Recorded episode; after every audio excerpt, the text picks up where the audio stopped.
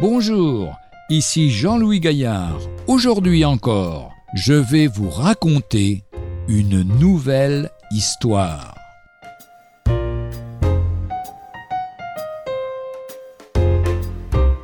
Compassion. La reine Victoria apprit que la femme d'un ouvrier avait perdu son bébé. Ayant elle-même connu la même affliction, elle se sentit poussée à aller exprimer sa sympathie et rendit visite à la jeune maman. Quand elle fut repartie, les voisins lui demandèrent ce que la reine lui avait dit. Rien.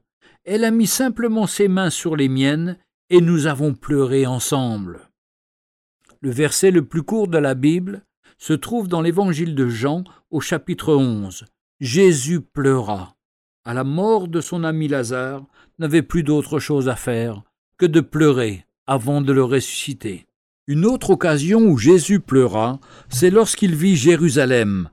Dans l'évangile de Luc chapitre 19 verset 41, comme il approchait de la ville, Jésus en la voyant pleura sur elle et dit si toi aussi au moins, en ce jour qui t'est donné, tu connaissais les choses qui appartiennent à ta paix, mais maintenant elles sont cachées à tes yeux, il viendra sur toi des jours où tes ennemis t'environneront de tranchées, t'enfermeront et te serreront de toutes parts, ils te détruiront, toi et les enfants au milieu de toi, et ils ne laisseront pas en toi pierre sur pierre, parce que tu n'as pas connu le temps où tu as été visité effectivement, en l'an 70, les Romains ont envahi Jérusalem et ont tout cassé, ont détruit le temple et ont emmené la ville dans un chaos extraordinaire où on ne pouvait plus rien retrouver.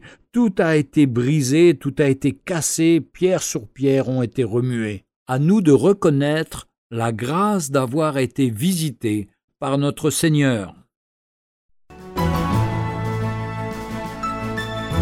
Retrouvez un jour une histoire sur www.365histoire.com.